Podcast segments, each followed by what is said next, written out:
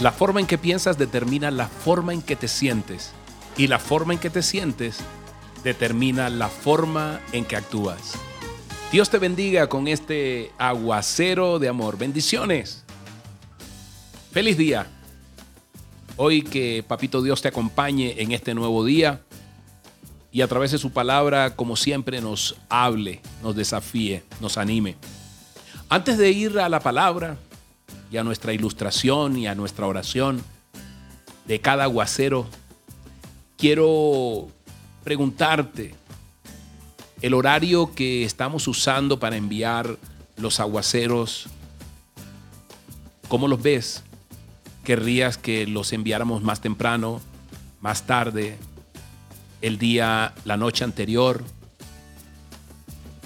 ¿Quieres que los enviemos? Estamos enviándolo normalmente a las de 5 y media a 6. Pero podemos enviarlo a las 7 de la mañana, ahora sabiendo que hay gente que está saliendo más tarde. O podemos enviarlo a las 8 de la mañana.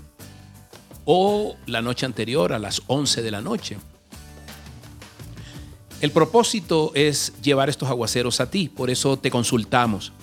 Escríbenos al 350-478-9903, al WhatsApp de siempre, y allí nos dejas saber cuál es tu concepto, tu idea acerca de esto. Nos gustaría muchísimo saberlo. Dios te bendiga grandemente. Nos vamos a la palabra. Fíjate que hoy la palabra de Dios está en Juan 10, 28. Más exactamente de 28 al 30.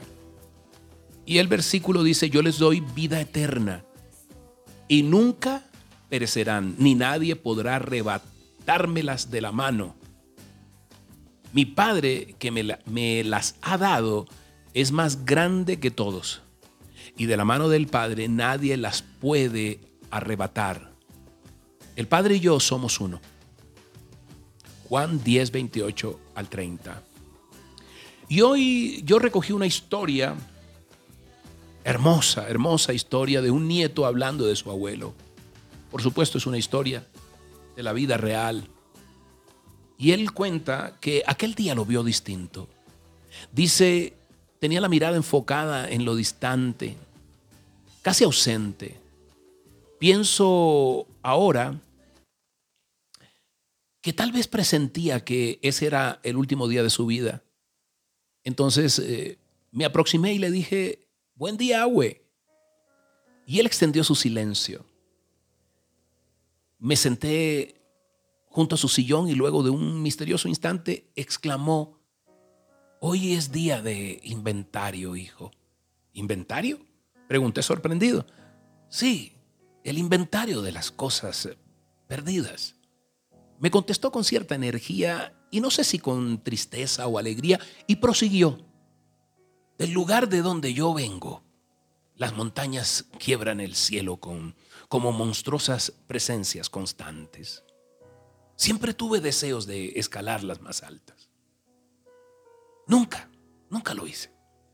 No tuve el tiempo ni la voluntad suficiente para sobreponerme a mi inercia existencial. Recuerdo también a Amara, aquella chica que amé en silencio por cuatro años, hasta que un día se marchó del pueblo sin yo saberlo. ¿Sabes algo? También estuve a punto de estudiar ingeniería, pero mis padres no, no pudieron pagarme los estudios. Y además el trabajo de la carpintería de mi padre no me permitía viajar. Tantas cosas no incluidas, tantos amores no declarados, tantas oportunidades perdidas. Luego su mirada se hundió aún más en el vacío y se humedecieron sus ojos y continuó.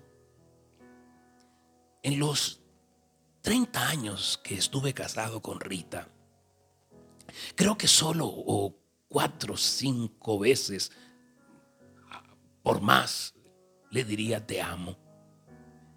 Luego de un breve silencio regresó de su viaje mental y mirándome a los ojos me dijo, este es mi inventario de cosas perdidas, la revisión de mi vida. A mí ya no me sirve, a ti sí. te lo dejo como regalo para que puedas hacer tu inventario a tiempo. Y luego con cierta alegría en el rostro, continuó con entusiasmo y casi divertido. ¿Sabes? He descubierto en estos días, ¿sabes lo que he descubierto? ¿Qué, abuelo? Cuéntame. Aguardó unos segundos y no contestó, solo me interrogó nuevamente. ¿Cuál es el pecado más grave en la vida de un hombre? La pregunta me sorprendió y solo atiné a decir con inseguridad, no, no lo sé, no, no, lo he pensado. Supongo que matar a otros seres humanos, odiar al prójimo, eh, desearle mal, tener pensamientos, eh, malos pensamientos tal vez. Su cara reflejaba la negación. Me miró intensamente como remarcando el momento y en tono grave y firme me señaló. El pecado más grave en la vida de un ser humano es el pecado por omisión.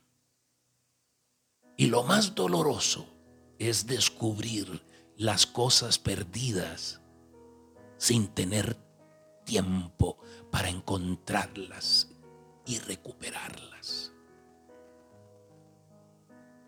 Al día siguiente regresé temprano a casa, luego del entierro del agua, para realizar en forma urgente mi propio inventario de las cosas perdidas.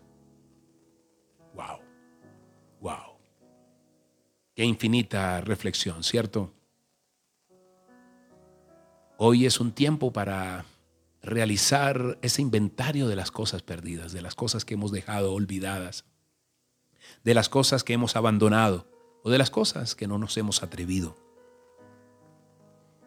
Aquí, como decía el abuelo, ese inventario a él ya no le servía, pero a ti y a mí, que Dios nos ha dado un día más de vida, sí nos servirá para poder hacer lo que Dios ha dicho que seamos. Hoy es tiempo de hacer ese inventario de las cosas perdidas. Padre Santo, te damos gracias. Alabado Dios. Yo hoy bendigo, Señor, con bendición de lo alto y con la autoridad que tú me confieres, Padre Santo, a cada uno de mis hermanos, Dios. Permíteles que ese inventario de cosas perdidas, Señor, puedan no ser perdidas, y que puedan ser inventariadas como un activo poderoso que se pudo hacer Dios en la vida. Hoy, amado Padre, te alabamos, Dios. Te bendecimos y te damos gracias por el don de la vida y por todo lo que nos das y rodeas nuestras vidas. De tantos presentes, de tantos regalos, Dios, que es un inventario que muchas veces no nos acordamos. Hoy permite, Señor, que podamos apreciar cada vida, cada amigo, cada mano, cada apoyo, cada familia, Dios, que ha estado en este viaje de la vida con nosotros, Señor. Hoy valoramos, Dios, el amor, valoramos la confianza, valoramos, Señor, la provisión que has tenido para nosotros. Y queremos Señor, hacer un inventario y darte gracias y actuar por las cosas que no hemos hecho, que hemos abandonado, por los te amo que hemos dejado de dar, por los abrazos que hemos dejado de expresar, por el amor que hemos dejado de ejercer, Dios. Hoy, Señor, te alabamos, te alabamos, te bendecimos y gracias, Señor, porque sabemos que en tu inventario estamos nosotros con todo el amor que nos profesa, Señor. En tu nombre poderoso, Jesús. Amén y amén. Soy Moisés Angulo. Y Dios te dice, yo voy contigo con este aguacero de amor. Dios te bendiga y que tengas un día maravilloso.